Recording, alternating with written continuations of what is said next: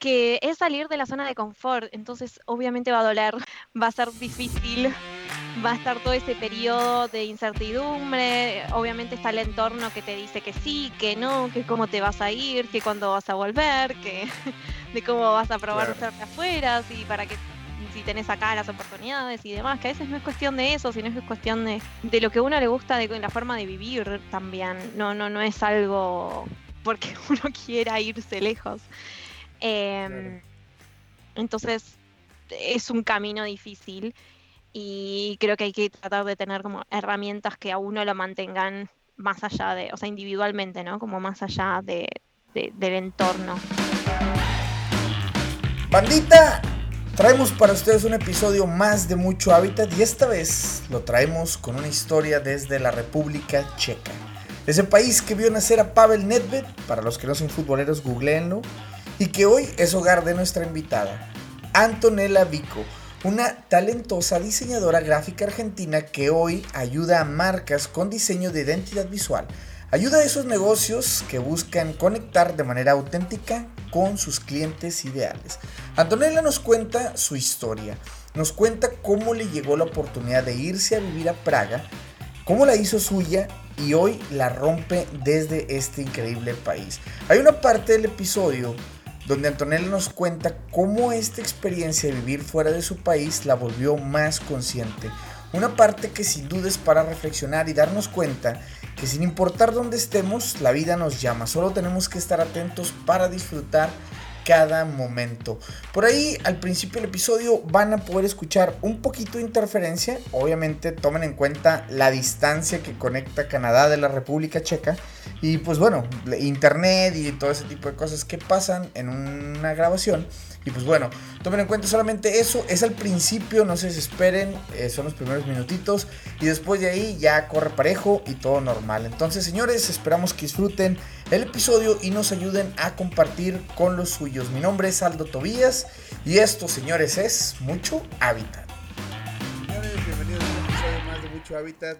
Tengo que confesar que este es el segundo intento de, de, de comenzar a grabar porque es muy temprano de este lado, entonces andamos por ahí todavía carburando, pero bueno, ya tenemos nuestro cafecito preparado.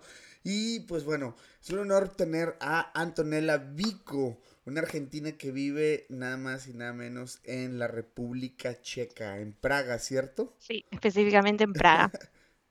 Bienvenida al episodio, Antonella, ¿cómo estás? Todo bien, muchas gracias, muy contento de estar acá. La primera vez en un podcast.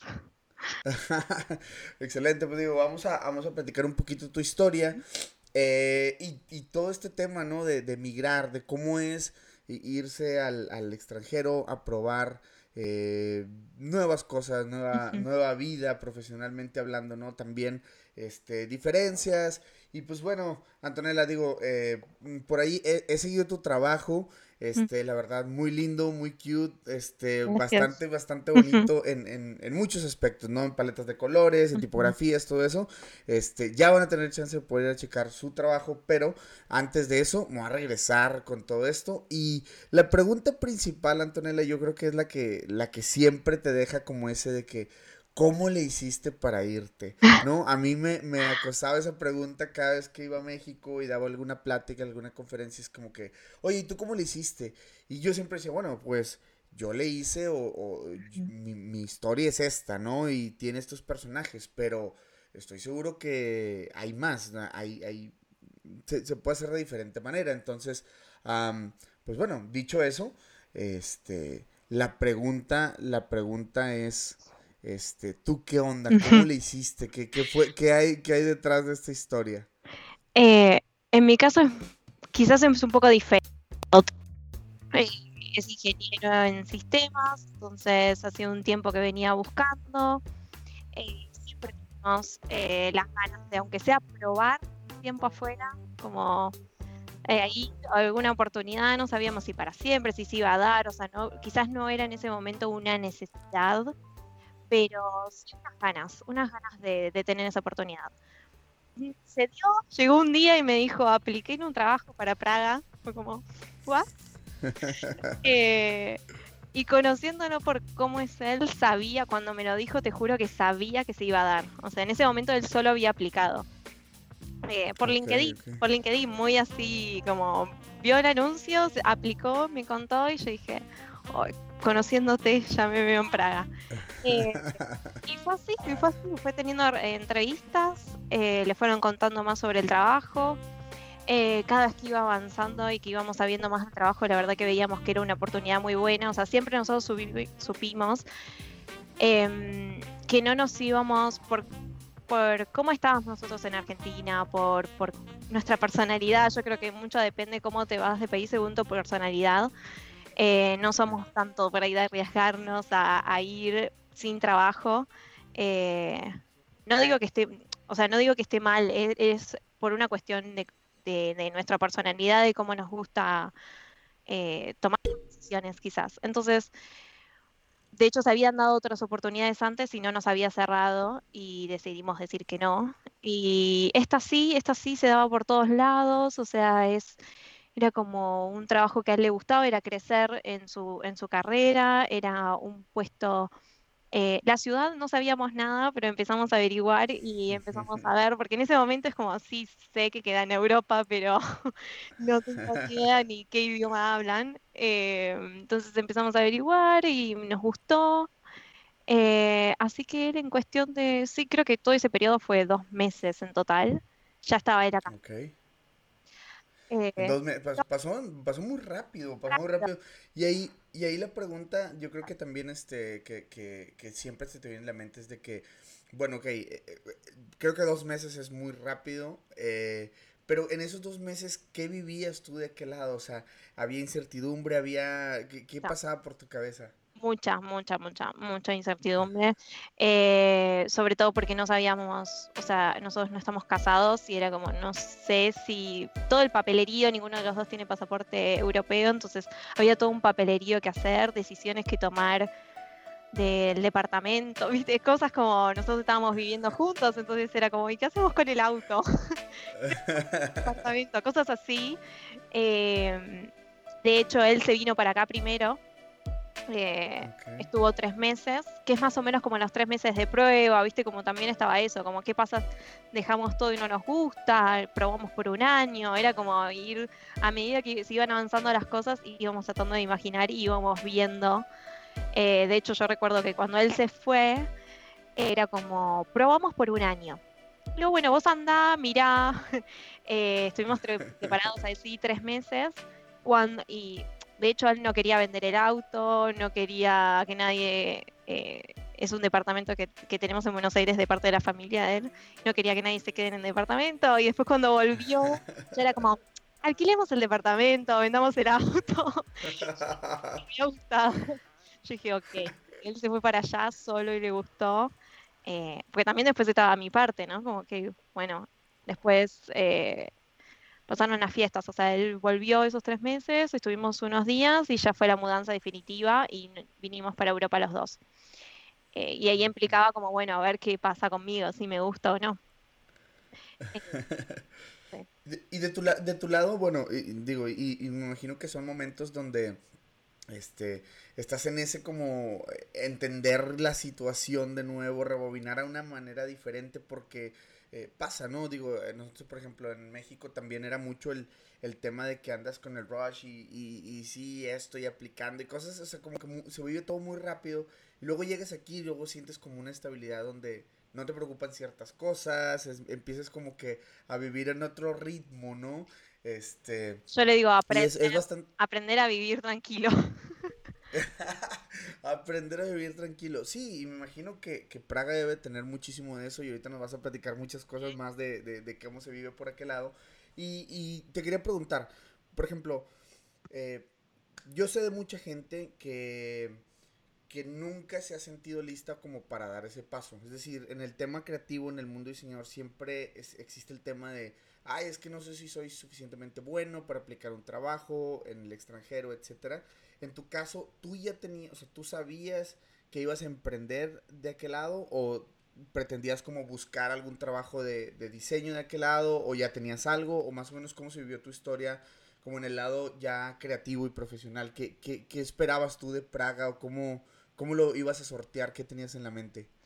Yo creo que un punto tuve un año antes de venirme para acá, que fue exactamente una, un año antes, fue cuando renuncié. Yo estaba en trabajando en un estudio de diseño en Buenos Aires eh, y renuncié y así sola, de un mes para otro renuncié y fue cuando empecé como freelance.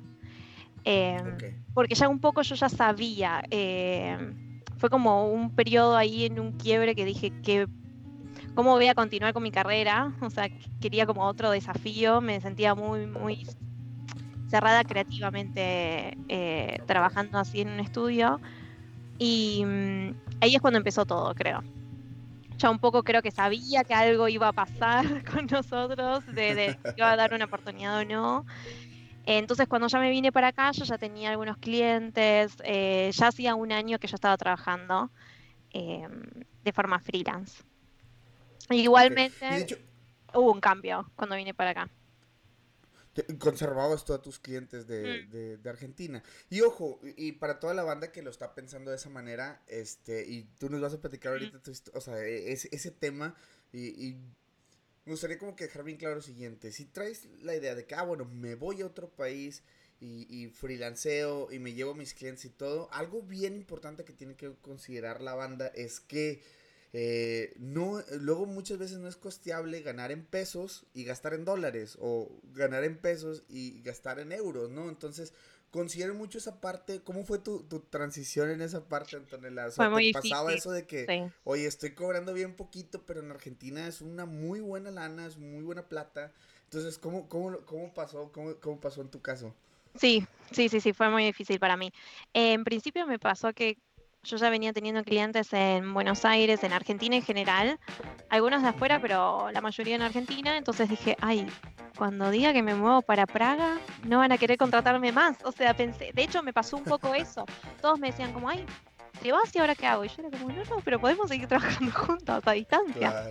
Eh, de hecho, yo no ni tenía reuniones presenciales en Buenos Aires. Era como, y me acuerdo de eso, al principio yo tenía mucho miedo, como ocultaba un poco donde vivía pensando en que no me iban a...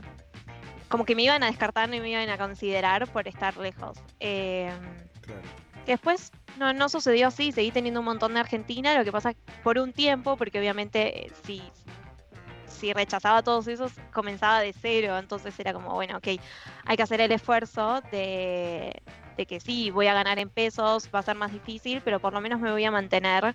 Sentía yo como trabajando, ¿no? Como por lo menos un ingreso a ver y por lo menos me voy a seguir. Siempre tengo ese miedo como de, de oxidarme, ¿viste? Cuando decís, por lo menos voy a seguir diseñando. Eh, y a medida que fui creciendo así fue cuando empezás a ajustar y a decir ya no. De hecho, el año pasado hubo una crisis económica en Argentina donde se puso un cepo y demás, entonces ahora no es posible sacar, eh, no es fácil sacar dinero de Argentina.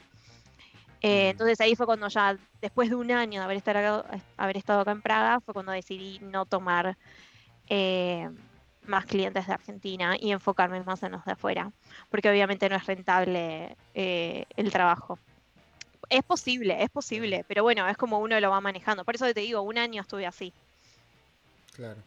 Sí, digo, al, final de cuentas creo que termina siendo un buen, como un buen soporte, una buena base, ¿no? O sea, para, para poder, digamos, como eh, sustentar algunas cosas, sobre todo cuando llegas a un país nuevo y no sabes cómo te va a ir, no sabes cómo funcionan muchas cosas. Está increíble, es una muy buena herramienta. Este, y la verdad es de que bien, bien recomendable.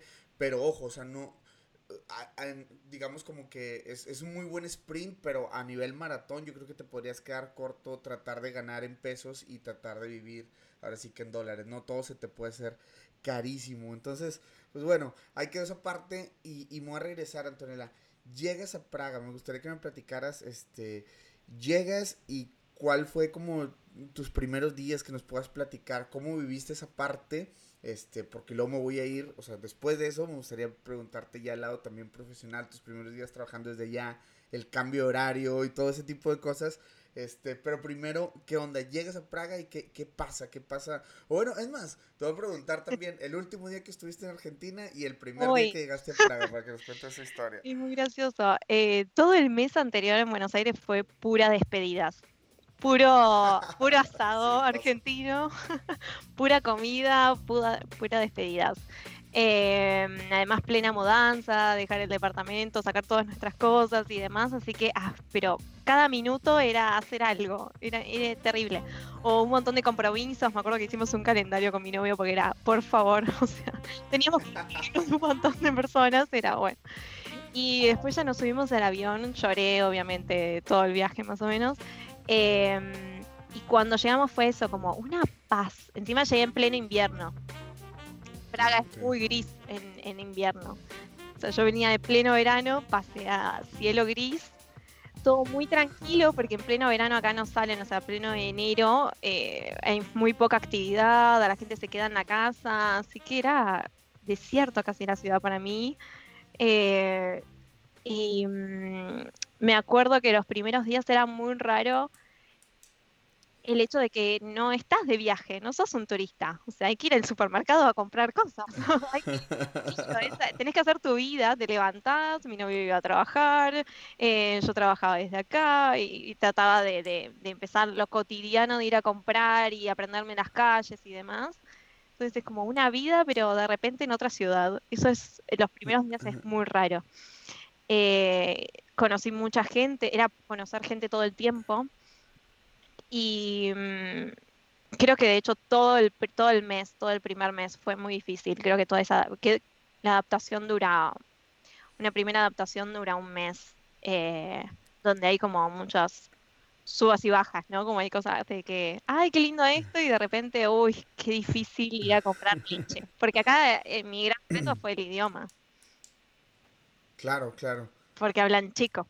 Entonces, es como.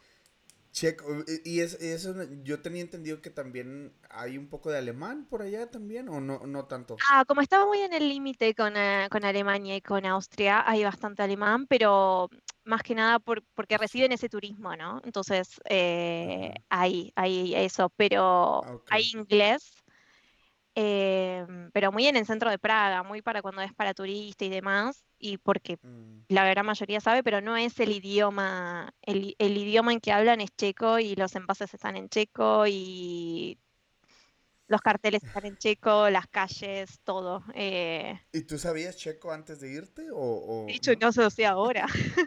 Lo estoy aprendiendo. Sigue siendo un reto. Sí, me imagino, me imagino que son de los retos que, que pues ahora sí que toca, ¿no? Porque de alguna manera, eh, yo cuando llegué aquí a Canadá también, yo creía que sabía inglés, porque en la escuela lo ves, porque en las películas, porque eh, las canciones, la música, todo, tú, tú eh, intuyes que lo sabes, ¿no? Llegas al país y te cuesta trabajo comunicarte, te cuesta trabajo incluso entablar una conversación, digamos, casual como este que, que se puede estar teniendo, ¿no? y, y y empiezas a sentirte como chiquito, empiezas a sentirte que qué estoy haciendo aquí, qué pasa. ¿Pasó en tu caso? sí, sí, fíjate que yo llegué como acompañante, digamos. O sea, yo las personas que conocía era de parte del trabajo de mi novio. Y era como, ok, siempre era presentada ¿no? como mi novia. como que no estaba ah, logrando. Eh, es como una llegada diferente, creo. entonces, eh, fueron muchos cambios, muchos cambios en mi trabajo, muchos cambios de conocer, de que eh, sabía inglés porque había estudiado, pero nunca lo había ejercido mucho, o sea, no, no, nunca había trabajado en inglés, nunca lo, había, nunca lo necesité en Argentina, eh, entonces eso fue difícil, siempre de por sí fui tímida, sumado a conocer mucha gente, cambiar mi, mi, forma de trabajo un poco, ¿no? Y encima el idioma, eh, sí, fue como, me sentí muy chiquitita. Eh, ¿Cuál, ha sido, ah, perdóname, te, interrumpa, ¿cuál ha sido como el, e, este, o sea, este pensamiento mindset que te ha ayudado como a romper esas barreras de que, ah, bueno, es que era tímida o es que eh, me costaba trabajo, o sea, ¿cómo lo has sorteado durante este tiempo? Yo tenía muy claro algo, paciencia, conocerme, yo sabía que no, no tratar de forzarme, a mí me costaba ir hasta ir al local a probarme algo o preguntar algo, era como tenía que practicar el inglés, como le iba a decir, y conseguir que haya un vendedor que hable inglés. Em, y al principio daba muchas vueltas, entonces era como, ok, tengo que practicar y digo esto, y si me preguntan, y así. Pero no importa, era como así, un día, un día ya, ya conseguía lograr algo y al otro día como que, bueno, ahora voy por más, eh, como así, ¿no? O iba, me sentaba y conocía gente y cenábamos y por ahí decía alguna otra cosita. Ok, pero no importa, la, segunda vez que lo conocí me animé a preguntarle algo y a seguir, entonces nada, eh, como pasitos chiquititos, pasitos de bebé. Eh, pero sabiendo que en algún momento como que iba a seguir logrando, que era cuestión de práctica, que era cuestión de animarme y de, de, yo a mí misma, ¿no? Como decir, dale, o sea, hacelo, animate, no pasa nada, o sea, que va a ser lo peor que, que te pase. Que, que, no le entiendas si uses el traductor de Google, o sea, era como... Y si, y si no te entiende, bueno, le decís gracias, chao, y lo, y lo intentas otro día o pedir algo en el restaurante en que no te entienda. bueno, no importa, hoy comemos esto. un poco de paciencia y, y, saber que después va a ir mejorando todo. Sí, son de las cosas que hemos recolectado mucho en el podcast y, por ejemplo nos platicaba en un episodio este eh, Jorge Rodríguez, un, chico eh, que por acá, youtuber, y que vive en Vancouver y nos platicaba justamente como esa parte de decir de que, oye, en México yo hablaba hasta por los codos y luego llega aquí y ni una pizza pedir, ni una hamburguesa, es como que, ¿qué, está pasando, no? A mí me pasó al revés. En Argentina yo nunca me animaba, si iba a un restaurante a pedirle, eh, a preguntarle algo. No, era como, hola, esto y ya está. Y cuando vine acá dije, ay, me sentía más limitado todavía, que cuando volví a Argentina hablé hasta por los codos. Ahora sí, de que mira, vamos a hacer un corte de carne, pero ponle así, ponle esto, ponle otro. Perdón, perdón. Que me quedé sin voz a los dos días de haber llegado unos años. Definitivamente lo que les voy a comentar a continuación nos consterna a todos. No importa si eres diseñador, ingeniera, taxista o ama de casa. Es un tema relevante para nuestro día a día se trata del tema del ahorro y de lo lejos que estamos de este buen hábito. Y es que nadie nos enseñó ni a practicarlo ni todos los beneficios de hacerlo. Bueno, pues déjenme les platico que hay una cuenta de Instagram llamada Pobre el que no ahorre. Es una plataforma que te ayuda a hacer planes de ahorro para tus proyectos con asesoría profesional, además de crear contenido para ayudarte a entender la importancia del ahorro en los años más productivos de tu vida. Si quieres una asesoría sin costo, solo tienes que contactarlos por Instagram enviándoles un DM y mencionándoles que escuchaste esto en Mucho Hábitat, para que de esta manera puedas recibir una asesoría personalizada sin costo alguno. Así que ya lo sabes, visita por el que no ahorre, todo separado por puntos y contactos. Entonces, bueno, digo, sí, estas historias se viven y, es increíble cómo, pues bueno, cómo terminan con el paso del tiempo sorteándose. Este, y, y bueno, preguntándote también por el lado profesional, empiezas a agarrar tus primeros clientes eh, eh, de fuera, ¿no? No sé si nos puedes platicar un poquito cómo fue esa experiencia de, dar ese cambio, este, porque me imagino que, que, viene mucho el lado de, bueno, el, el desde...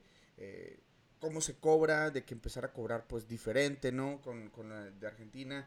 ¿Cómo fue ese proceso para ti como creativa, este, irte adaptando a tu nueva realidad, que era pues ya vivir en Europa y empezar a tener clientes de por allá y, todo ese tema de las juntas y eso? ¿Cómo, cómo fue ese cambio?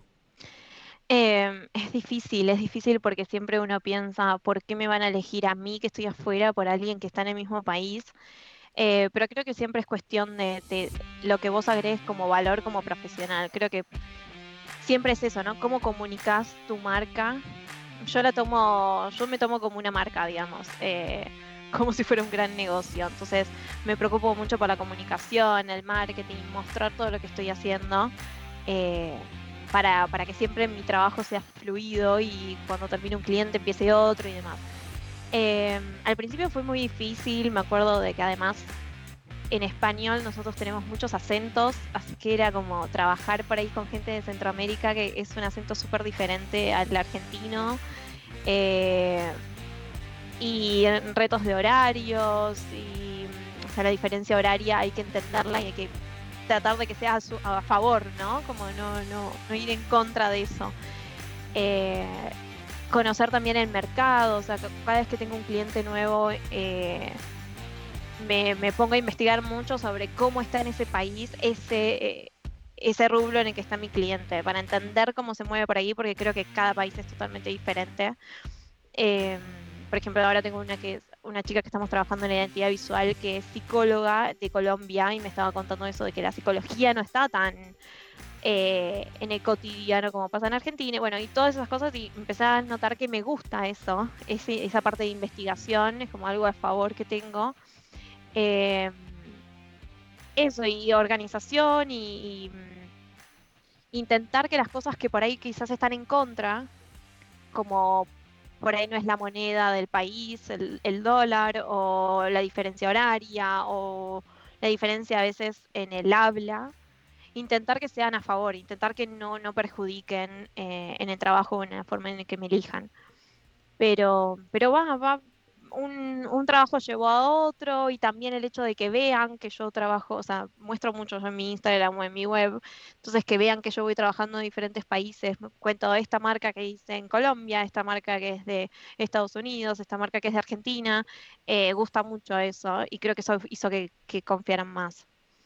Eh, Totalmente, y te, y te vas agarrando experiencia y eh, porque al final de cuentas, bueno, yo pasaba esto, ¿no? Recuerdo cuando me siento en esta entrevista de trabajo por acá en, en, en Canadá y, y, yo podía decir, ah, bueno, es que trabajé para tal empresa y tal compañía que son grandes en México, pero aquí es como, ok, y, y esos quiénes son, ¿sabes? O sea, entonces empiezas como a, empieza a atacar diferentes como países, bueno, más bien, como que la experiencia que puedas tener en un país eh, no va relacionada directamente como al...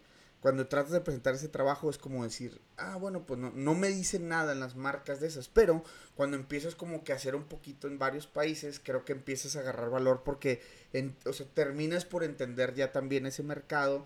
Este, no es lo mismo, por ejemplo, decir, ah, bueno, voy a hacer algo para una cerveza y si llego a Argentina y me dicen Quilmes, pues a lo mejor no sé ni de qué se trata, ¿sabes? Entonces, eh, y, es ahí empezarle a escarbar y empezarle como a, empapar de otros mundos. Y creo que el hacerlo en varios países ya empiezas a agarrar como ese... Eh, tu trabajo empieza a tomar como un peso, ¿no? Un peso por, por el tema de que te empapas de otros países también.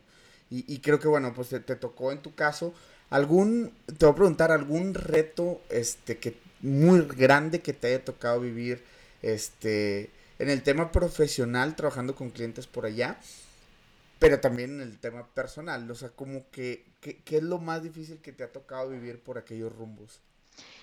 Creo que el reto más grande a nivel laboral lo estoy pasando ahora, que este año sí me animé realmente a, a buscar clientes acá.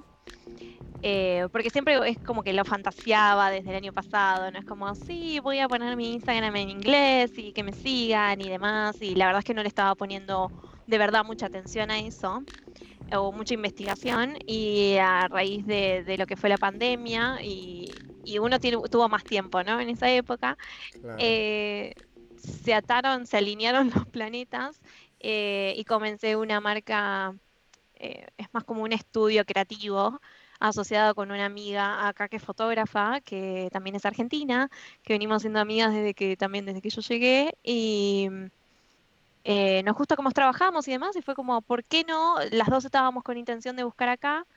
Eh, entonces fue un, es, es, es un reto ahora porque estamos frente a un público que no hablamos el mismo idioma.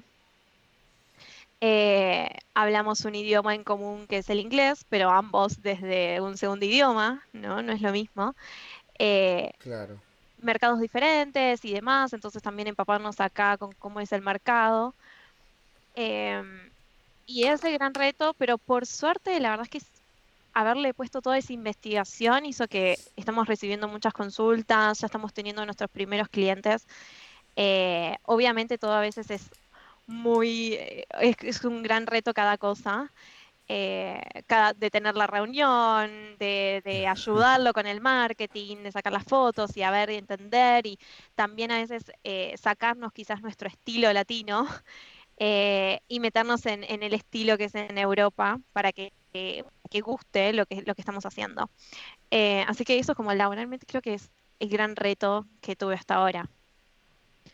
Y, por ejemplo, no sé si, si podemos hacerle suma a eso que, que acabas de decir, porque me tocó vivir una experiencia a mí de que eh, el, el, tema de decir, bueno, tu diseño, tu manera de trabajar latina, ¿sabes? O sea, creo que al momento de decirlo, entre latinos nos entendemos, y probablemente para otra gente en, otras partes dices, ¿cómo, ¿cómo, que el estilo latino, no? Y esto me imagino que te refieres al tema de los tiempos de entrega, tener una reunión, este, cuando dices que vas a enviar algo. Tú sabes que el latino es como que te lo envío el martes, pero luego si lo metes el miércoles en la mañana a lo mejor no hay tanto problema, ¿sabes? Nos entendemos en esas cosas, ¿no? Pero, este, llevarlo al, al, a ese, al otro lado o en alguna otra parte y podría no ser tan bien visto esta parte eh, que nos comentas de que dices, bueno, o sea, el, ya, ya dejar de, dejar como el, el, tema este, de cómo lo manejamos en Latinoamérica a llevarlo acá, ¿cuáles, ¿cuáles han sido las más grandes diferencias que has encontrado en esta, en esta parte, ¿no? ¿Qué se, qué se, puede, qué se tolera y qué no se tolera con clientes de fuera?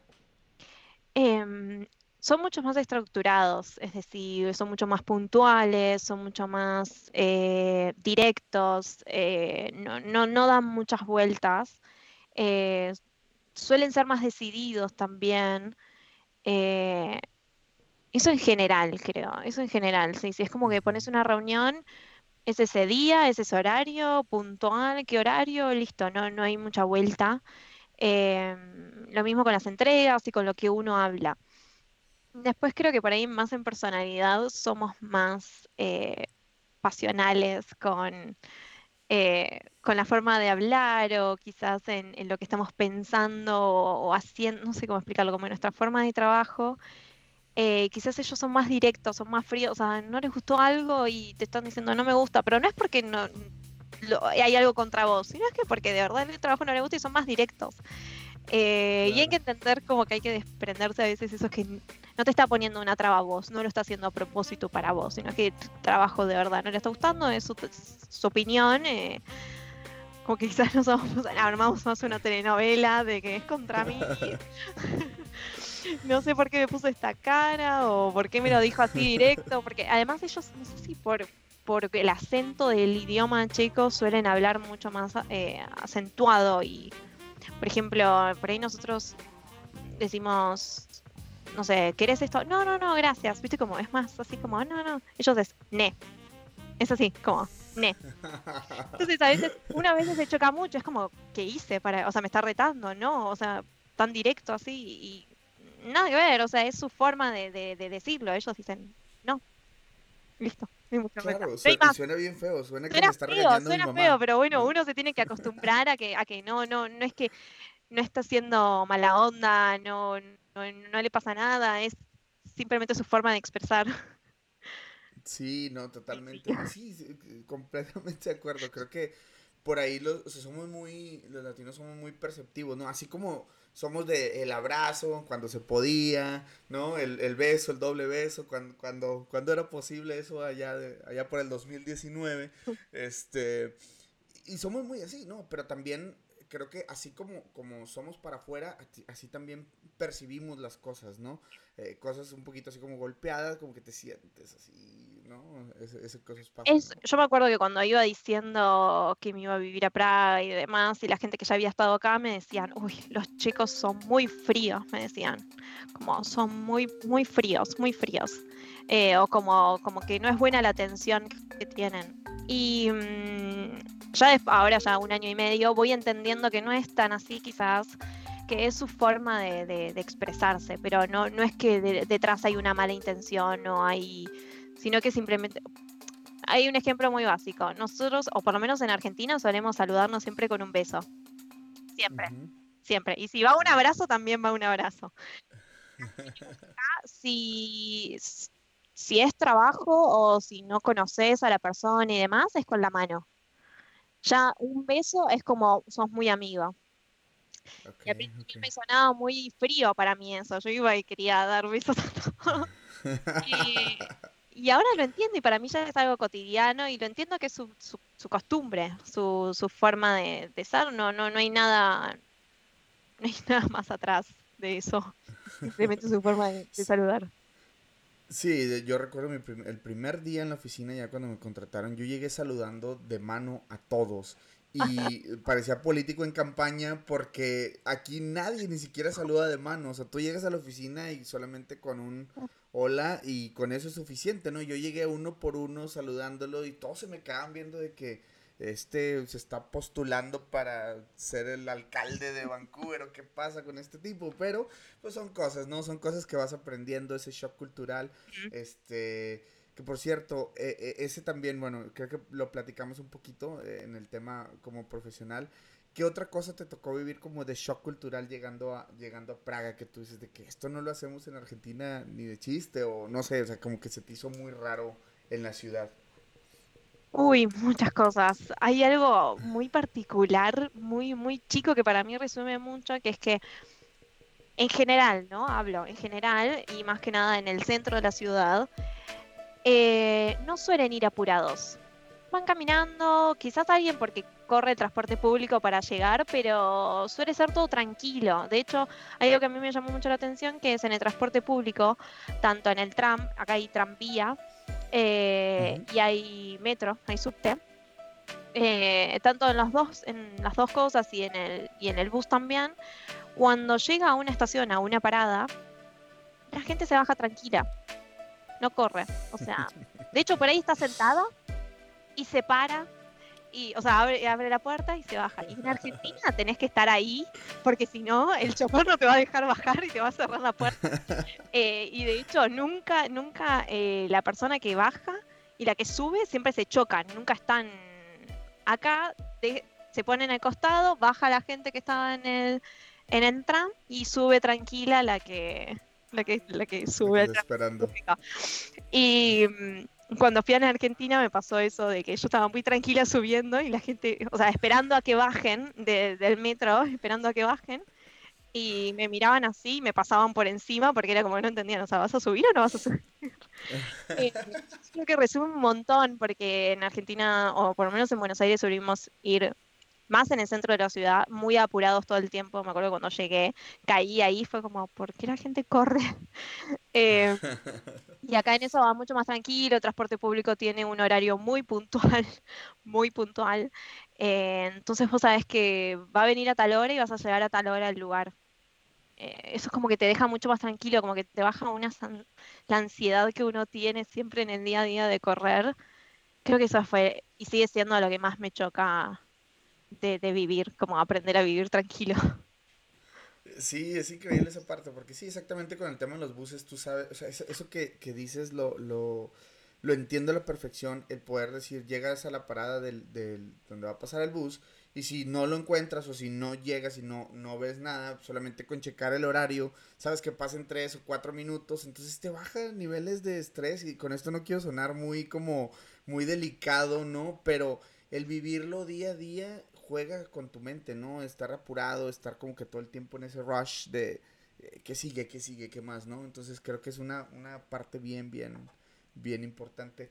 Antonella, te quiero preguntar, este, un tema también, bueno, pues que, que, que has vivido, ¿no? Y, me gustaría conocer esta parte de ti. ¿Qué ha cambiado eh, en la Antonella este, freelance eh, de Argentina o la Antonella que trabajaba en, este estudio de diseño a, la Antonella que, hoy en día vive en Praga? O sea, ¿cuál es como el, aprendizaje o el, digamos, como que, eh, sí, o sea, que, ¿cuál es, qué diferencias hay entre, entre la Antonella de antes y la, Antonella de, hoy? ¿Cómo, ¿Cómo te cambia el migrar? ¿Cómo te cambia el, el el mindset en cuestión de, vivir esta experiencia de irte a otro país? Uy, muchas cosas. De hecho, me pasó cuando viajé a Buenos Aires el año pasado, sentí como una antonera totalmente diferente, como una antonera de Praga y una antonera de Buenos Aires. Eh, creo que lo más de todo fue que a raíz de esto de que uno vive un poco más tranquilo en el día a día, hizo que eh, disfruto más el presente, pero real.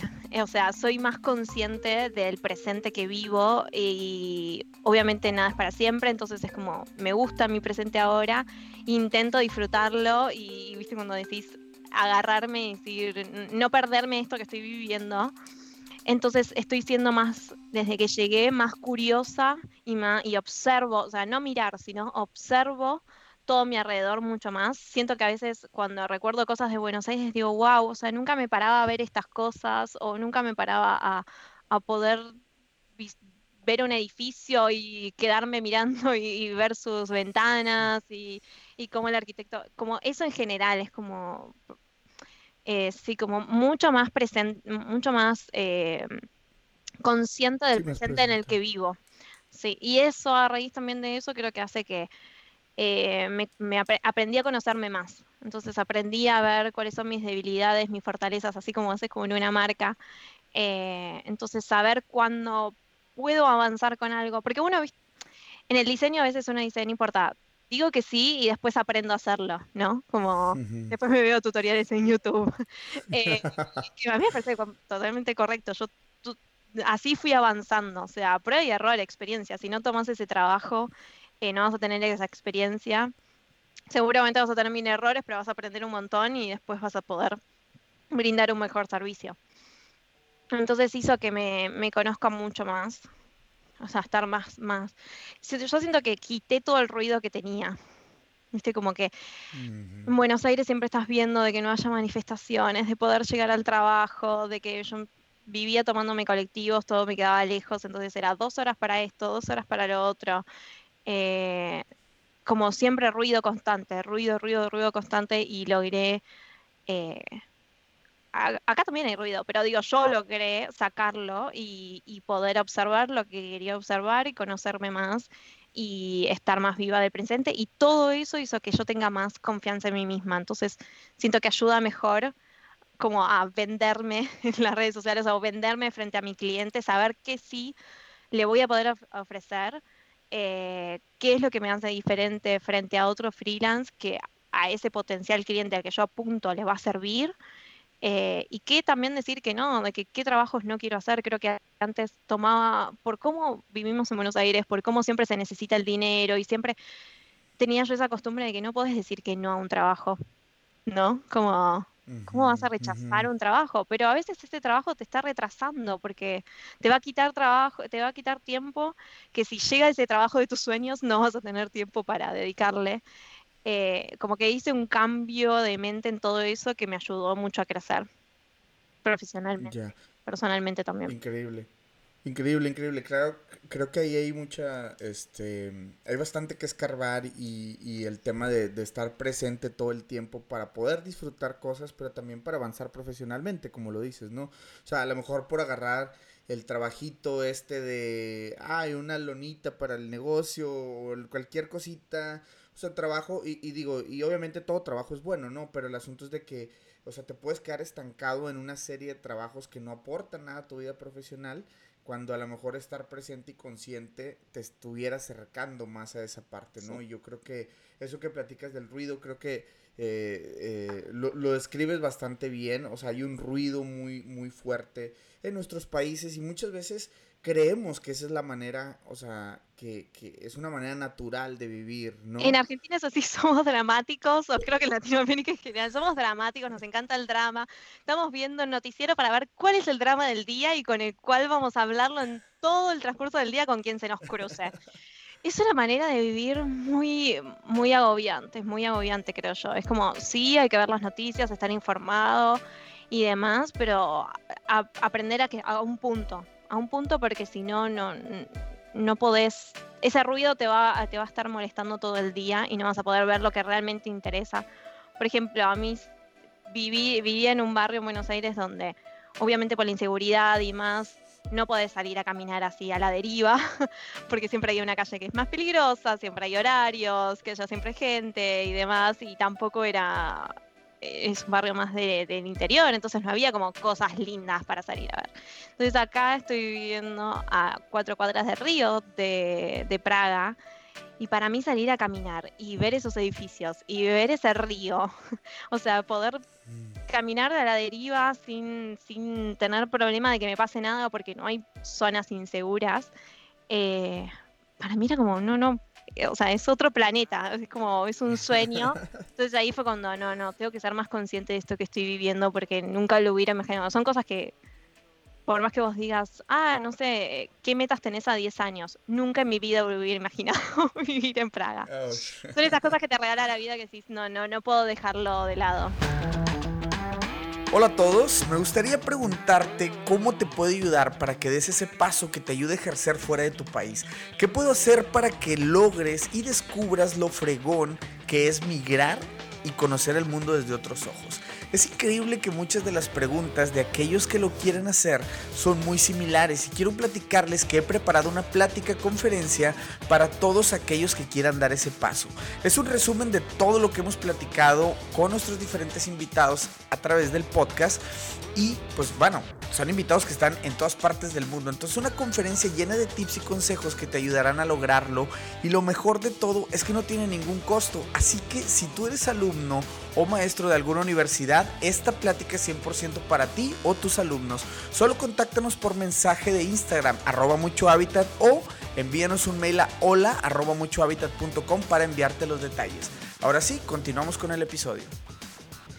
Sí, totalmente. Y hay que sacarle todo el provecho, ¿no? Y todo el, como que todo el jugo a esa experiencia, porque eventualmente, independientemente de lo que termine pasando, si regresas o vas a alguna otra parte, es un milestone en la vida profesional, en la vida personal, y es como que tomar eso, y, esa es la parte que tratamos de, hacer aquí en el podcast, ¿no? De que la gente se anime a probar cosas en otro país, que se vaya a vivir, ejercer, que viva la experiencia y creo que termina por, vas a terminar por descubrir que justamente lo que platicabas, ¿no? Que nos hace falta vivir más presentes, que nos hace falta como eh, interiorizar las cosas que pasan a tu alrededor, tratar de, si me explico, de hacer cosas que sumen y, y no que resten en tu vida. Entonces, creo que es uno de los aprendizajes más grandes que también a mí me ha dejado eh, vivir fuera de México y, y, simplemente como, como ser más como más consciente, ¿no? Y más ir más como por por ese camino disfrutando cosas, ¿no?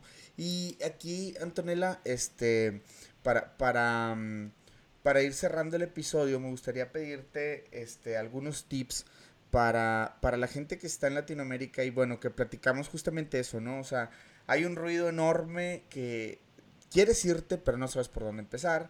Quieres irte, pero pues crees que no eres suficientemente bueno. O quieres irte, pero no encuentras como la oportunidad o no tengo dinero. Hay un montón de cosas que te pasan por la cabeza justamente porque no tienes un plan de acción, porque, etcétera, ¿no? cualquier cosa que pueda estar bloqueando esa parte. Este, me gustaría pedirte como tres consejos o si son más, son más, pero eh, para, toda esa gente que ahorita nos escucha y que quiere irse, imagínate que está eh, la chica diseñadora de Buenos Aires que tiene que todos los días tomar el colectivo, que tiene que, o el chico, ¿no? Que está haciendo como freelance en, no sé, en alguna otra parte, en Neuquén, o en alguna otra parte de Argentina o en Latinoamérica. ¿Qué pudieras tú decirle a esa, a esa, a esa, a esa bandita que quiere, que quiere este, vivir en otro país? Primero, bueno, no, hace falta estar eh, eh, eh, afuera para, todo lo que estamos, estamos diciendo nosotros aprenderlo, ¿no? O sea, yo tuve esta experiencia así, lo aprendí así, pero también tranquilamente podría haberlo, podría haber dado cuenta en Buenos Aires antes. Em, hay un libro que a mí me ayudó a entender todo el ruido, que se llama Esencialismo, de Greg McWen, algo así se llama, no me acuerdo del apellido, pero esencialismo de Greg es el apellido. la portada era de que está como. Sí, es todo sí, garabato. Eh, que justamente él habla de eso, de, quitar todo ese ruido, entender eh, qué cosas decirle que sí, que no, todo con un sistema, ¿no? No es que, ah, no tengo ganas de ir a este lugar y voy a decir que no, o no tengo ganas de hacer este trabajo y voy a decir que no. Em, eso me ayudó mucho a entender.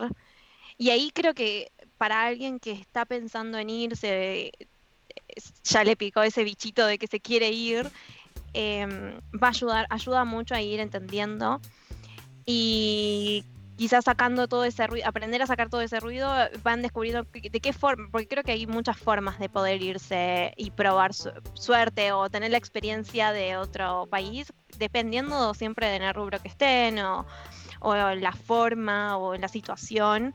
Eh, pero sí, como que comenzar con eso, investigar. Yo me acuerdo que apenas supe que era Praga, empecé a ver videos en YouTube. Me encanta ver cómo la gente vive y cuenta sus experiencias en otros, en otros lugares y ahí puede ir, eh, te puedes ir dando cuenta de, ok, quizás, o sea, puedo irme de esta manera, ¿no? Eh, que es salir de la zona de confort, entonces obviamente va a doler, va a ser difícil va a estar todo ese periodo de incertidumbre, obviamente está el entorno que te dice que sí, que no, que cómo te vas a ir, que cuándo vas a volver, que de cómo vas a probar claro. afuera, si para que si tenés acá las oportunidades y demás, que a veces no es cuestión de eso, sino que es cuestión de de lo que a uno le gusta de la forma de vivir también. No, no, no es algo porque uno quiera irse lejos.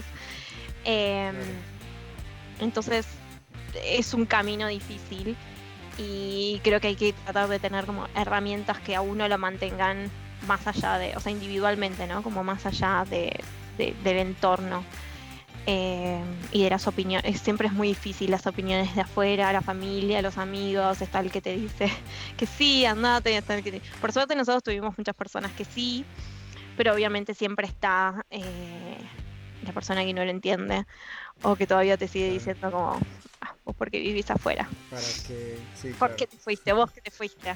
Eh, pues después está eso que no podés opinar nada sobre el país porque estás afuera.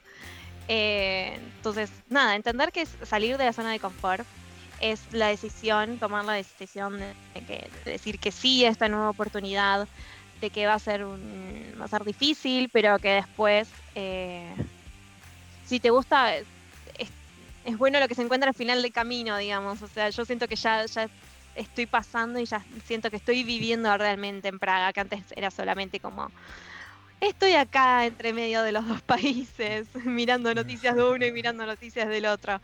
Em, o diciendo como, no, esto lo voy a hacer en Buenos Aires cuando vaya. Entonces, eh, creo que ahora lo estoy viviendo más y me gusta y estoy viendo otro lado de Praga que me gusta mucho más allá del miedo y la tímida que era cuando empecé, cuando llegué. Em, creo que eso más que nada. Y mm, después hay otro libro que también justamente habla de esto, de que la situación en la que está cada uno, que, hay situaciones y problemas que son ajenos a nosotros, eh, pero también tenemos que entender qué decisiones tomar, ¿no? Sí somos responsables de las decisiones. Es como este año, la pandemia vamos allá de nosotros la pandemia, o sea, no, no podemos hacer nada contra eso, no lo podemos controlar, pero sí podemos tomar decisiones respecto a eso, o sea, uno puede decir, sí, no tuve tanto trabajo, obviamente como estamos todos, no tuve tanto trabajo por la pandemia. Bueno, ok, pero queda en uno qué decisiones vas a tomar con ese tiempo libre, con esa falta de dinero, o si resiste alguna ayuda o demás. Eh, el libro se llama eh, como el sutil arte de, mm, que te ah, importe. un. Sí, ese. Sí, sí, estoy terminando. es un libro naranja, este, chéquenlo por ahí, sí, yo también, ese sí me lo leí y este, sí, está, em, empiezas como a, como entender esa parte, ¿no? Decir de que, que, o sea, todo depende de las decisiones que vas tomando, ¿no? Y los problemas que quieres resolver, ¿no? Y, y al final de cuentas es eso, o sea, cómo, cómo lo vas sorteando, ¿no? Sí, tiene un ejemplo muy claro sobre cuando juegas a las cartas, al póker. Todos recibimos las mismas cantidad de cartas. Y vos podés decir, ay, sí, qué malas cartas que me tocó, por eso perdí. Sí, pero también implica en qué decisiones hiciste con esas cartas. Eh, entonces, y porque siempre pasa, nosotros no decidimos en la época en la que en la época en que nacimos, en el país que nacimos, eh, o estar viviendo esta pandemia, nosotros no decidimos, pero sí decidimos otras cosas. Claro, claro.